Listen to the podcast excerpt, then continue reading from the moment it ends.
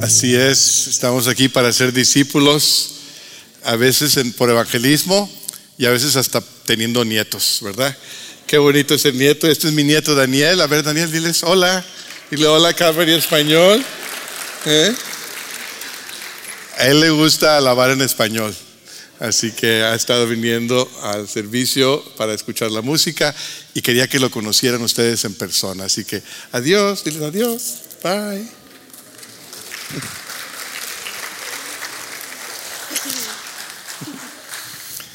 Esta semana tuve el privilegio de poder compartir un tiempo de compañerismo cristiano con un amigo de la juventud de mi papá. Ah, se llama Silvestre Martínez y mi papá y él se conocían en la secundaria allí en Monterrey y después ingresaron a la Facultad de Ingeniería en la Universidad Autónoma de Nuevo León y mientras estaban allí eh, hubo un ministerio estudiantil que empezó a compartir el Evangelio con ellos y Silvestre vino y ah, hizo un compromiso de seguir a Cristo como su Señor y Salvador y no, no mucho más tarde él fue donde mi papá que estaba enfermo para visitarlo y para hablarle de este Evangelio, de este Cristo del cual el cual él había decidido seguir. Y mi padre también hizo un compromiso para seguir a Cristo. Y los dos empezaron a disipularse y a involucrarse en el ministerio estudiantil como estudiantes de facultad y empezaron a crecer y sintieron que el Señor los estaba llamando a ambos al ministerio de tiempo completo. Y ministraron a estudiantes en la universidad y después tanto en la Universidad Autónoma de Nuevo León como también en la Universidad Autónoma de, México, ah, en la Ciudad de México.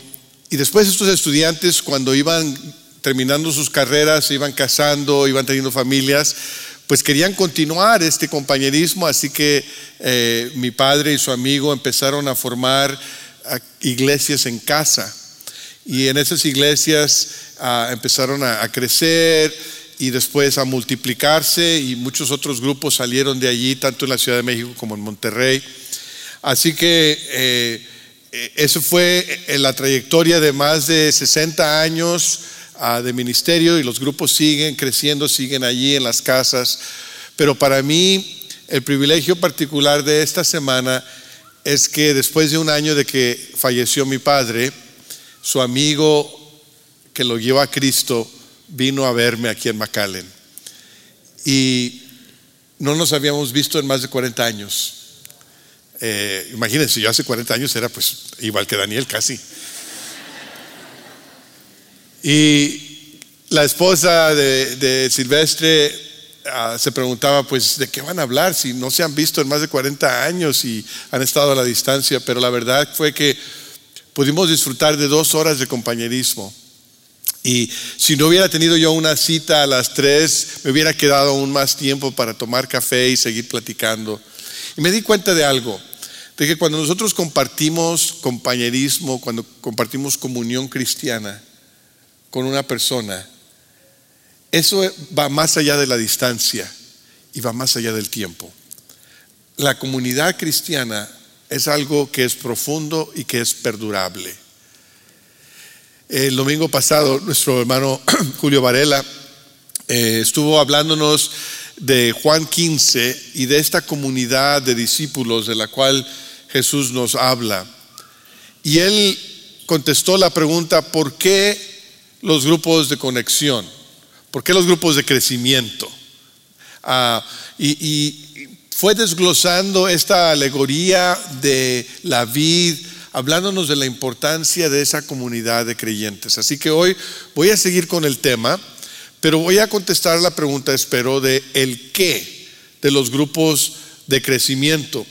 Quizás ah, si nosotros estamos convencidos de que un, un discípulo saludable necesita estar en comunidad, necesita participar, necesita pertenecer a un grupo, para que pueda seguir creciendo espiritualmente. Entonces, ¿qué es un grupo de crecimiento? ¿Cómo, cómo se come eso? ¿Cómo, eh, ¿Cuáles son los objetivos, los propósitos de un grupo? Quizás tú ya estás en un grupo de crecimiento, en un grupo pequeño, en un, eh, eh, eh, en un grupo donde tienes comunidad cristiana y quieres saber cómo puedes mejorar, cómo puede tu grupo llegar al ideal bíblico.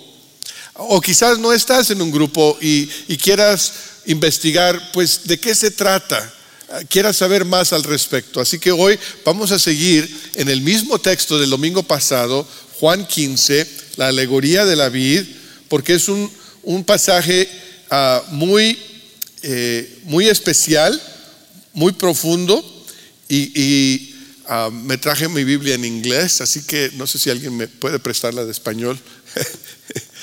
Pensé, la tenía ahí lista en mi oficina y por andar saludando gente, eh, se me confundió la situación. Gracias.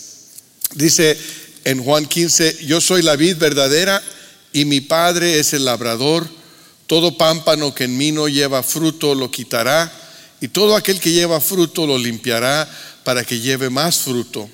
Ya vosotros estáis limpios por la palabra que os he hablado, permaneced en mí y yo en vosotros como el pámpano no puede llevar fruto por sí mismo si no permanece en la vid, así tampoco vosotros si no permanecéis en mí. Yo soy la vid, vosotros los pámpanos. El que permanece en mí y yo en él, éste lleva mucho fruto, porque separados de mí nada podéis hacer. El que en mí no permanece será echado fuera como pámpano y se secará. Y los recogen y los echan en el fuego y arden. Si permanecéis en mí y mis palabras permanecen en vosotros, pedid todo lo que queréis y os será hecho. En esto es glorificado mi Padre, en que llevéis mucho fruto y seáis así mis discípulos.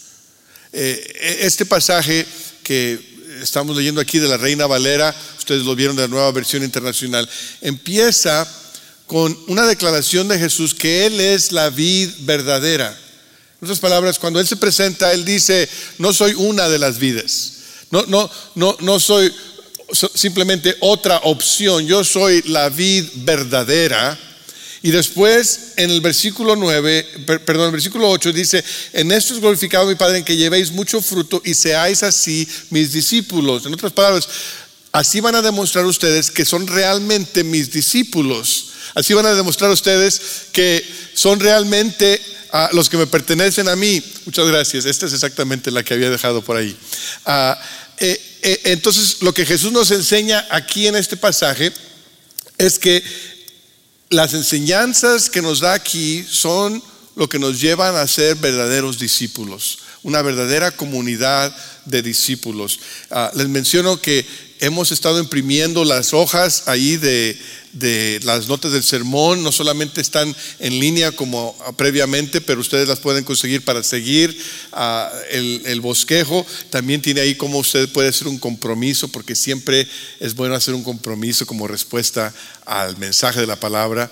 Y por atrás tienen las preguntas de discusión para su grupo de crecimiento o para su familia. Así que ojalá que puedan aprovechar de ello.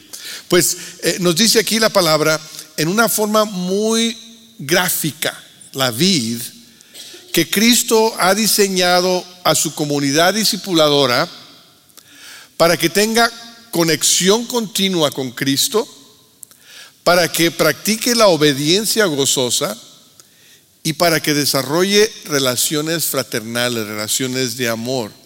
Y cuando esas tres cosas que Jesús menciona están presentes en un grupo de crecimiento, en una comunidad de discípulos, entonces esa comunidad es saludable, es una comunidad que va a producir fruto. Es Dios el que produce el fruto. Nosotros no podemos producir el fruto por nosotros mismos. Dios lo produce. Pero Él nos dice cuáles son las condiciones, cuál es la posición en la cual debemos estar para que Él produzca el fruto a través de nosotros. Y Él dice, si quieren producir fruto, si quieren que yo produzca fruto a través de ustedes, entonces manténganse conectados conmigo, obedezcan con gozo y ámense los unos a los otros. Hemos, eh, en el pasado hemos utilizado un gráfico muy simple ah, que se llama arriba, adentro, y afuera para ilustrar las dimensiones de la vida de un discípulo individual. ¿verdad? Vemos en la vida de Jesús, en Lucas 6, vemos que ah, Jesús eh, lleva a cabo estas tres dimensiones de una manera eh, fenomenal. Tiene una dimensión hacia arriba. Jesús siempre, siempre, siempre está en comunión con el Padre. A veces pasaba toda la noche orando. A veces se levantaba en la madrugada cuando todavía estaba oscuro para orar. Los discípulos estaban a veces durmiendo y Jesús orando. Jesús siempre mantuvo la conexión con el Padre Celestial. Siempre tuvo la comunión, la dimensión hacia arriba. Y después Jesús también tenía una, una dimensión de adentro. Llamó a doce para que fueran sus compañeros. A doce para compartir la vida con ellos. Comieron juntos, viajaron juntos, aprendieron juntos, ministraron juntos, se rieron juntos, lloraron juntos a veces. Era una comunidad, la comunidad de discípulos, una dimensión hacia adentro. Y después Jesús tenía otra dimensión hacia afuera. No se quedó en el aposento de oración todo el día. No se quedó con la comunidad de creyentes todos los días, sino que salió hacia afuera y bajó a donde las multitudes que estaban enfermos, que tenían hambre, que estaban, que estaban oprimidos espiritualmente, y los sanó, los alimentó, los amó. Qué preciosa la vida de Jesús, en comunión con el Padre, en comunión con sus discípulos y en ministerio hacia afuera.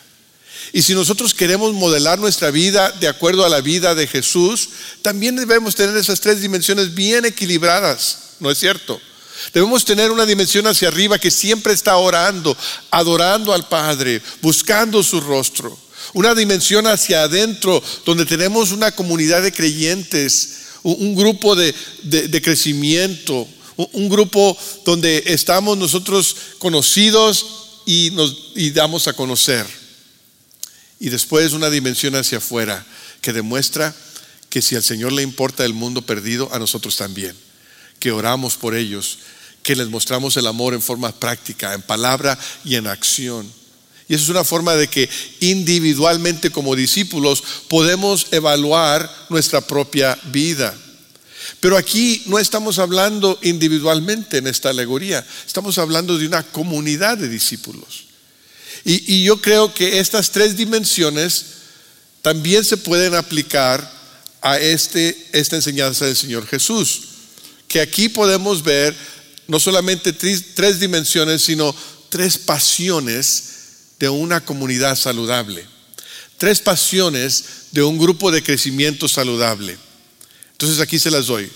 La primera, las comunidades saludables o los grupos de crecimiento saludables tienen pasión por recargarse en Cristo. Recargarse en Cristo. Y uso la palabra recargar en, sus dos sentidos. el apoyarse en Cristo el depender en Cristo, como también el recargar baterías, ¿no? Porque esas dos cosas suceden. Eh, la palabra aquí que el Señor usa es permanecer. Ocho veces en este pasaje el Señor usa la palabra permanecer. Permanezcan en mí y yo permanecer en ustedes. Ocho veces. Permanezcan. Permanezcan. Permanezcan en mí permanezcan en mí. Cristo quiere que sepamos que es sumamente importante estar conectados con Él. Es sumamente importante depender de Él. Es sumamente importante estar en su presencia continuamente. Ahí está la vida. Ahí es donde el Espíritu Santo va a obrar en nuestras vidas. Las ramas de la vid no pueden existir aparte de la vid. No pueden producir fruto por sí mismas. Y una comunidad de discípulos un grupo de crecimiento necesita estar recargado de Cristo, dependiendo de Cristo. No puede producir su propio crecimiento. No, no puede producir vida por sí mismo. La iglesia en el Nuevo Testamento era, era estimulada a ellos. Eh, Pablo le escribe a, los colosenses en, en Colosenses 3:16 y les dice que habiten ustedes la palabra de Cristo con toda su riqueza, instruyase y aconsejense unos a otros con toda sabiduría. Canten salmos, himnos y canciones espirituales a Dios con gratitud de corazón. Los, los creyentes eh, colosenses deberían llevar una dimensión hacia arriba, una dimensión de adoración tan fuerte que la palabra de Cristo debería abundar en sus corazones. Su, vida de adoración, su vida de oración diaria, su vida de, de, lectura diaria debería ser tal que es que debería fluir de ellos la palabra de Cristo de tal forma que cuando llegaran a las iglesias en casa, de ahí en su ciudad y se reunieran con otros creyentes, de la abundancia de su corazón se enseñaran unos a los otros. Y dijeran, ¿sabes qué me dijo el Señor esta semana? ¿Sabes cómo me habló Dios esta semana? ¿Sabes qué canto le elevé al Señor? Vamos a cantarlo. Vamos a cantar este himno, aquel salmo, aquel, aquel canto espiritual. Era una forma en la cual la iglesia practicaba la dimensión hacia arriba, eh, el recargarse en Cristo, el permanecer en Cristo. Yo pertenezco a un, a un grupo de crecimiento que se reúne en una casa y tenemos ah, un chat en, en, la aplicación de la iglesia y ahí nos comunicamos. Y hay una persona en nuestro grupo que todos los días, todos los días, siete días a la semana, a eso de las seis, seis quince de la mañana, pone el versículo del día. Nadie se lo pidió, ella lo hace, eh, pero eh, empiezan entonces a contestar los integrantes del grupo y yo me doy dando cuenta los que son matutinos y los que son los que se desvelan, porque unos contestan a las a las 6:15 y otros a la una de la tarde, ¿no? Pero el punto es este, que esa es una de las formas en que nuestro grupo practica la dimensión hacia arriba. Es una de las formas en la que esta persona dice, al comenzar el día, veamos hacia arriba, recarguémonos en Cristo, conectémonos con la vida meditemos en su palabra, busquemos su rostro. Y los grupos de conexión, los grupos de crecimiento, ah, tienen otras formas de hacerlo. Algunos cantan himnos, algunos oran juntos, pero, pero cada comunidad saludable debe practicar esta dimensión hacia arriba. Esto, esto de recargarse, esto de permanecer en Cristo, eso es una comunidad saludable. En segundo lugar, vemos aquí que las comunidades saludables tienen una pasión por relacionarse en amor. Los grupos de crecimiento saludables tienen una pasión por relacionarse en amor. El amor, el amor es algo que, que transforma. El amor cambia la situación, el amor cambia vidas. El amor de Cristo nos ha cambiado a nosotros. El amor de Cristo interrumpió la historia, ¿no es cierto? Y cambió la historia cambió la trayectoria de la humanidad y cambia la eternidad. Hemos estado presenciando una invasión de Ucrania horrible. Hemos visto imágenes que han quebrantado nuestro corazón. Hay una familia en el servicio de las once que han adoptado a, a hijos, tienen hijos de Ucrania, que tienen familiares allá y han estado esta semana tratando de sacar familiares, de evacuar amigos, algo que, realmente es doloroso y las emociones que hemos sentido al ver las imágenes, me imagino que, van de, ira a tristeza, de compasión y a veces hasta un poquito de enojo y de, sino de odio.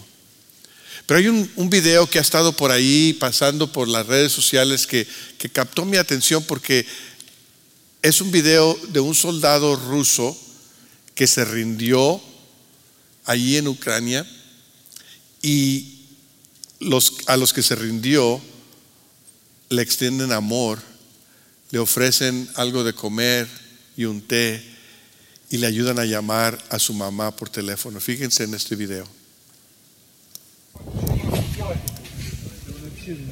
Вставайте, поднимайтесь народом, перекрывайте трассы, дороги, мосты. Все делайте, собирали войска, молодых солдатов. Колонны разбитых стоят. Колонны, колонны ваших русских солдат разбитые в хлам стоят. Забираются, пускай уходят пацаны. Он не за что попал, он пришел, он даже не знал, зачем он шел. Сюда, к нам. Они идут по старых картам, и они блукают. Наташ, все хорошо, Наташ, слышите? Все, говори, мама, говори, говори.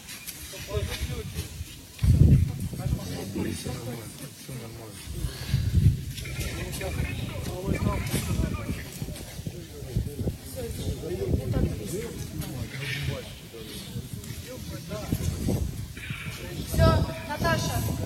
вам удачи с Богом, все хорошо. Все хорошо. Прощайте. Это потом уже свя- с вами свяжется, Наташа. Все, если он сейчас жив, здоров, с вами потом свяжется. Прощайте. Esto no minimiza las cosas horribles que están sucediendo en Ucrania, pero en un momento es, es increíble ver el poder del amor. Como estos de Ucrania que pudieran decir este es nuestro enemigo y maltratarlo, escogen darle algo de comer porque tiene hambre, escogen darle un té caliente en el medio del frío y ayudan a llamarle a, la mamá y le dicen a la mamá, él va a estar bien. Y, y salen de sus ojos lágrimas, el amor de una madre, el amor de aquellos que aman al enemigo. Es poderoso. El amor puede hacer la diferencia. Y Cristo, Dios, es el autor del amor. Y Cristo nos dice, ustedes van a ser distinguidos de los demás por su amor. El mundo va a saber que son mis discípulos por su amor, unos por los otros. Si- sigamos leyendo aquí eh, en Juan 15, el versículo 9. Dice, así como el Padre me ha amado a mí, también yo los he amado a ustedes. Permanezcan en mi amor. Si obedecen mis mandamientos, permanecerán en mi amor. Así como yo he obedecido los mandamientos de mi Padre y permanezco en su amor. Les he dicho esto para que tengan mi alegría y así su alegría sea completa. Y este es mi mandamiento, que se amen los unos a los otros como yo los he amado. Nadie tiene amor más grande que el dar la vida por sus amigos. Ustedes son mis amigos si hacen lo que yo les mando. Ya no los llamo siervos porque el siervo no está al tanto de lo que hace su amo. Los he llamado amigos porque todo lo que a mi padre le oí decir se lo he dado a conocer a ustedes. No me escogieron ustedes a mí, sino que yo los escogí a ustedes y los comisioné para que vayan y den fruto, un fruto que perdure. Así el Padre les dará todo lo que pidan en mi nombre. Este es mi mandamiento, que se amen los unos a los otros. En la porción anterior vimos que el Señor Jesús usa la palabra permanezcan o permanecer ocho veces. Aquí usa la palabra amor nueve veces. Este mandamiento les doy. El amor, yo los amo. Si me aman a mí, obedezcan mis mandamientos. Ámense los unos a los otros. Lo que el Señor Jesús quiere que sepamos aquí en esta alegoría es que el amor de Dios se debe experimentar en comunidad. El crecimiento espiritual se da en el contexto de relaciones amorosas, en relaciones de amor cristiano. El discipulado no es una jornada de llanero solitario. Hay unos que dicen, bueno, eh, si yo simplemente me puedo concentrar en mi relación con, con el Señor, si no me tengo que preocupar de, de, otra gente que me estorba, que me caen mal, si, si me dejaran de molestar a aquellos, si no tuviera que tratar con los otros y pudiera enfocarme solamente en el Señor, pudiera yo conocer su amor, pero Jesús no nos da la opción. Jesús nos dice, si quieren conocer mi amor, si quieren crecer, si quieren dar fruto, tienen que amarse los unos a los otros. No pueden existir como ramas solas en la vid. La vid tiene muchas ramas. Y si tú estás en la vid y eres rama, tienes que aguantar a las demás ramas. Es más, las tienes que amar. Y el amar tiene varias expresiones. La, está el compañerismo cristiano, que es bonito, ¿no? Una de las cosas más bonitas de los grupos de crecimientos es el compañerismo. Y, uno de los privilegios míos como pastor es saber que, que en muchos de, de, los grupos que hay compañerismo y que hay comida, hay convivencia, muchas veces me invitan. No puedo ir a todos, pero me da gusto que me inviten. ¿eh? No les estoy sugiriendo ni insinuando nada, ¿verdad? Pero qué bonito es estar ahí. Y hay grupos que lo hacen bien y hay grupos que lo hacen mejor. Yo, yo he estado ahí en, el grupo de Salvación Eterna en la calle de los, en la casa de los Cuellar y, y se hace una fiesta increíble y, y hay carne asada. ¿Tienen hambre? Y, eh, y hay comida, y hay arroz, y hay frijoles, y hay pastel, y hay risa. Qué bonito es. Eso es parte del amarnos los unos a los otros, es pasar tiempo. Hay algo especial que sucede cuando compartimos el pan, bueno, o la tortilla, ¿verdad? Cuando, cuando compartimos la mesa con otros. Eh, y ese compañerismo cristiano nos lleva a aumentar en el amor, a conocernos mejor. Y también nos lleva a cuidarnos los unos a los otros. Eso es parte del amor, es cuidarnos. Y, y, y la mejor forma de cuidarnos es cuando nos cuidamos en, nuestros, en nuestras comunidades, en nuestros grupos de crecimiento. Somos una iglesia que tenemos más de, más de 1.600 miembros. Eh, en, durante la semana tenemos cinco uh, formas de congregarnos, tres el domingo, una el martes y una el miércoles. Y, y tenemos en una semana, después de la pandemia, semanalmente tenemos como 800 personas. No hay forma en que 800 personas puedan cuidarse unos a los otros porque no todos sabemos lo que está sucediendo. Pero en un grupo de crecimiento, en un grupo pequeño donde la gente sabe los nombres, donde, donde se cuentan las peticiones de oración, nos podemos cuidar bien. Hay un grupo de crecimiento en inglés que uh, uno de sus integrantes venía aquí a congregarse con nosotros en bicicleta, pero se lastimó una rodilla en una forma seria y necesita cirugía, pero perdió su trabajo por, por mismo de la rodilla y, las citas con el doctor se han prolongado, le han pospuesto su cirugía, no tiene seguro, la renta se le ha acumulado y, y en toda esta situación difícil, ¿Saben quién, quién, ha estado ahí? Porque no, no tiene familia, eh, vive solo. ¿Saben quién ha estado ahí? Su grupo de crecimiento. Oran por él, lo animan. No tiene cómo venir acá a congregarse, pasan por él, pasan por su casa y lo traen. Y se aseguran que esté bien. No se le acaban los problemas, pero sí siente el amor cristiano. Y yo sé que muchos de sus grupos de crecimiento hacen lo mismo.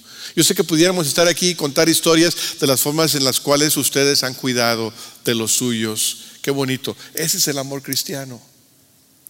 Y el amor cristiano también tiene que ver con la obediencia. Nos dice el Señor Jesús que si lo amamos vamos a obedecer sus mandamientos.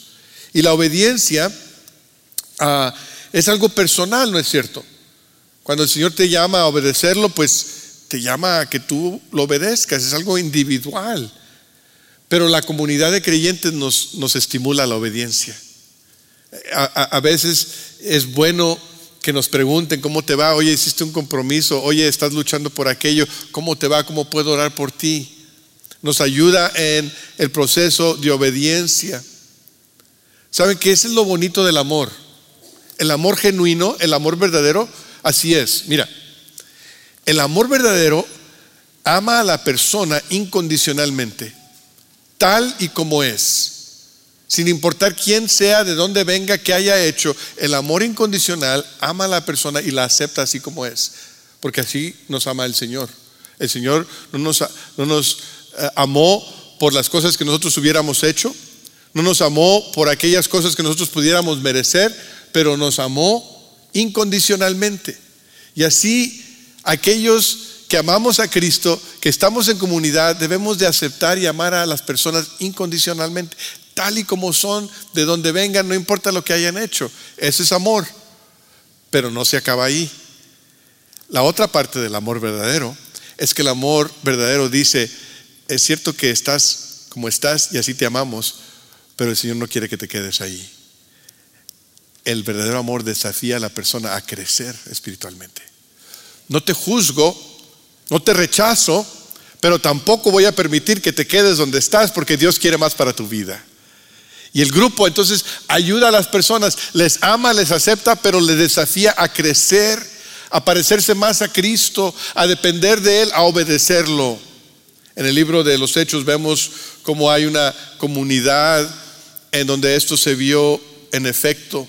Hechos 17, 11 y 12 dice, estos eran de sentimientos más nobles que los de Tesalónica, de modo que recibieron el mensaje con toda avidez y todos los días examinaban las escrituras para ver si era verdad lo que se les anunciaba. Muchos de los judíos creyeron y también un gran número de griegos, incluso mujeres distinguidas y no pocos hombres. Interesante, ¿no? Menciona a las mujeres distinguidas, pero hay también algunos hombres por ahí.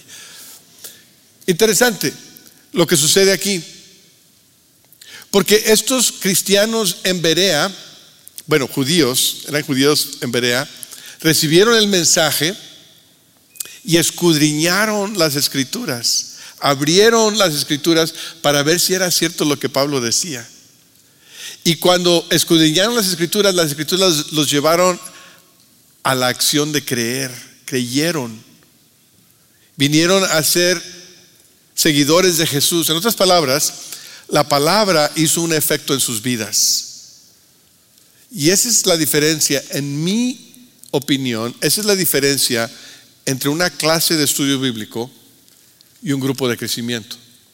Una clase de estudio bíblico usualmente, y, yo sé que hay excepciones, pero usualmente una clase de estudio bíblico es para aprender más de la Biblia.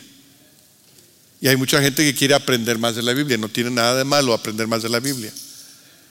Pero un grupo de crecimiento no es para aprender más de la Biblia, un grupo de crecimiento es para ver cómo obedecemos la Biblia. Claro que tienes que aprender para obedecer, pero el objetivo no es saber más, el objetivo es obedecer más. No es información, es transformación. Y eso es lo que el Señor dice. El amor está relacionado con la obediencia. Entonces, si nos amamos los unos a los otros, si estamos en comunidad en un grupo de crecimiento o en cualquier otro grupo, entonces estimulémonos unos a los otros a la obediencia. Los grupos saludables tienen una pasión por las relaciones de amor unos con los otros, un amor cristiano. Incluye el compañerismo, el cuidarnos y la obediencia. Y por último, las comunidades saludables tienen una pasión por reproducirse en discípulos. Algunos de ustedes quizás ah, sepan que en, la, casa de ustedes, en mi casa, ah, tenemos árboles que, de fruta, ¿no? Tenemos un, árbol de, naranja, un naranjo, tenemos un mango, tenemos una higuera, tenemos un, árbol ah, de duraznos y un aguacate. Y hace como un año que nos llegó el hielo, ¿no es cierto? Y después del hielo, pues estábamos viendo a ver qué iba a sobrevivir, ¿no? Porque a mí me gusta comerme los mangos de mi patio, me gusta comerme los aguacates de mi, de mi patio, ¿no? Ah, y, hemos estado ahí al tanto, les, les hemos, los hemos regado, les hemos puesto fertilizantes, los hemos podado en, en una forma adecuada. ¿Verdad? Y estamos esperando, ya tenemos un año de esperar. Quiero decirles, les, voy a reportar que el naranjo se ve muy bien. Se ve saludable y fuerte y estoy esperando naranjas para diciembre con el favor de Dios, desde las ombligonas. Y, el mango se murió. Y la higuera, no sé, la veo desde la ventana, son como siete ramas y tres hojas. Y digo, híjole, ¿qué pasó aquí? No sé si me da lástima o coraje verla. Y el durazno, eh, ese sí lo podía así bien, bien chulo que quedó. Y está lleno de hojas y de retoños, así que a ver si me salen algunos duraznos por ahí. Y el aguacate marchó. Es que cuando uno planta esos árboles, tiene la esperanza de poder comer de su fruto, ¿no es cierto? Y el Señor Jesús nos dice, que Él espera que sus discípulos lleven fruto. Y hay temporadas de podar, hay temporadas de cultivar, pero hay temporadas de dar fruto. Hemos dicho que el Señor Jesús en esta alegoría habla de permanecer, ¿cuántas veces? Ocho. De amar, ¿cuántas veces? Nueve. Y de fruto, nueve veces también. En nueve ocasiones habla de dar fruto. Ahora, yo no sé cuántas veces le tenemos que decir a nuestros hijos que hagan algo. Te voy a decir dos veces, tres veces. El Señor aquí nos dice nueve veces. Creo que es importante, ¿no? estas palabras, permanecer, amarse y dar fruto. Nueve veces. Los discípulos deben dar fruto. ¿Qué quiere decir esto? Quiere decir que deben dar evidencia de que están conectados a la vida. Es la evidencia de qué tipo de árbol somos. El fruto dice qué tipo de árbol somos. Manzano, naranjo, verdaderos discípulos u otra cosa. El fruto en la comunidad de discípulos es la evidencia de que estamos conectados con Cristo, de que nos amamos los unos a los otros. Y eso se lo muestra el Señor al mundo. Implica también la reproducción, ¿no es cierto? Fruto de reproducción. Una vid tiene ramas y tiene racimos de uvas y tiene más racimos de uvas y cada vez la vid va creciendo y va produciendo más fruto. Y una comunidad saludable se reproduce, reproduce discípulos y reproduce grupos. Y el Señor Jesucristo nos dice aquí, ustedes no pueden dar fruto por sí mismo. No pueden reproducir, no pueden producir el carácter de Cristo en sus vidas. No pueden salvar a nadie. Cristo hace esa obra, pero Él la hace cuando nosotros permanecemos en Él, cuando nos amamos unos a los otros, cuando obedecemos al Señor. ¿Por qué nos dice el Señor nueve veces acerca del fruto si nosotros no podemos producir fruto? ¿Por qué? Si Él es el que lo va a hacer, ¿por qué no lo dice a nosotros? Porque Él quiere que nosotros deseemos ese fruto. Él quiere que nosotros esperemos el fruto como Él lo espera. Él quiere que nos posicionemos de tal forma que nos regocijemos cuando haya fruto. Eh, qué bonito es. Eh, tenemos una clase los miércoles. Hay muchos grupos en Calvary y todos tienen pues muchas buenas virtudes, pero hay un grupo el miércoles que eh, tiene una pasión por el evangelismo. Y hace una semana que estuvieron yendo a, varios hogares a compartir el Evangelio y encontraron lo que nosotros llamamos una persona de paz.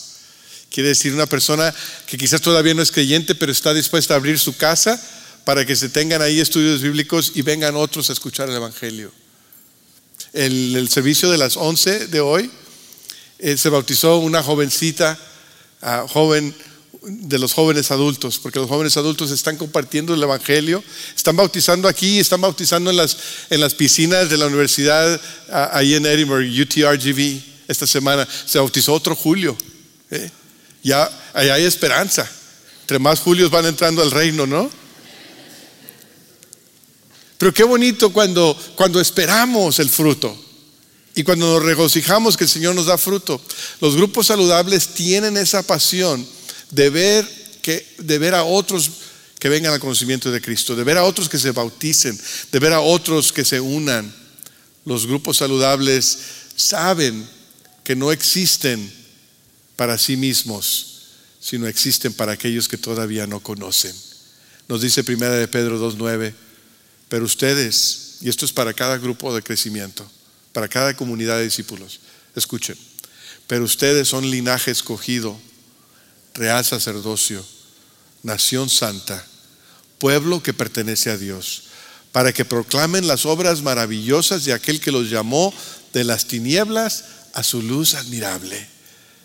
Ese es el propósito de Dios. Ese es el propósito de Dios.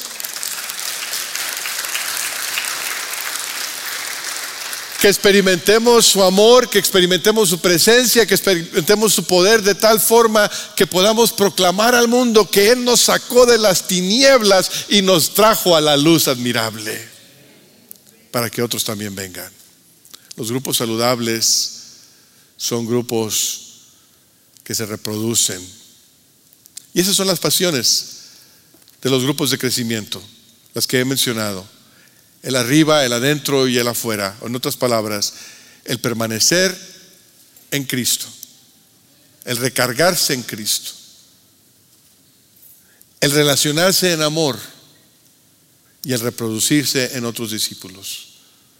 Y la pregunta que yo quiero hacerte esta tarde a ti es, ¿perteneces tú a una comunidad así?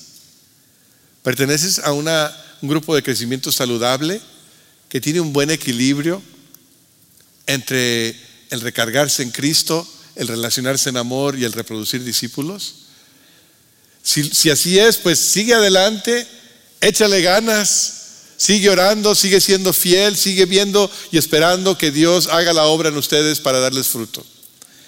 Y si no, te invito a considerar unirte a uno. Ahí en tu tarjeta hay varias opciones para hacer un compromiso. Quizás el compromiso es unirte a un grupo, buscar cuáles de los grupos se reúnen aquí, cuáles se reúnen en las casas, a cuál voy a pertenecer yo. O quizás como integrante del grupo digas, yo quiero hacer un compromiso para ayudarle a mi grupo a desarrollar bien estas tres dimensiones. Yo quiero ayudarle a mi grupo. Quizás veo que, que, nos falta en, en el permanecer o nos falta en el relacionarnos en amor o nos falta en reproducirnos. Cualquier área voy a ayudar, voy a trabajar con los líderes para que esas áreas se desarrollen bien. ¿Se ponen de pie conmigo? Vamos a orar y mientras oramos piensa en el compromiso que el Señor te está llamando a hacer. Padre, te doy gracias en esta tarde por tu palabra, gracias por la invitación de Cristo,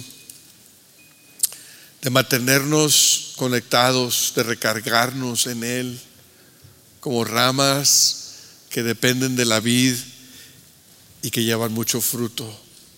Ayúdanos, Señor, a crecer en estas áreas a desear tu obra en nosotros y a esperar que tú hagas la obra mientras nosotros nos permanecemos en ti, Señor. Cualquier compromiso que haya aquí que hacer en esta tarde, pido que toques cada corazón, que hagas tu obra. Quizás personas que necesitan venir al conocimiento de Cristo por primera vez o dar el paso del bautismo o unirse a esta iglesia, unirse a un grupo de crecimiento. Señor, en estos momentos también te pido que prepares nuestro corazón para celebrar la cena del Señor.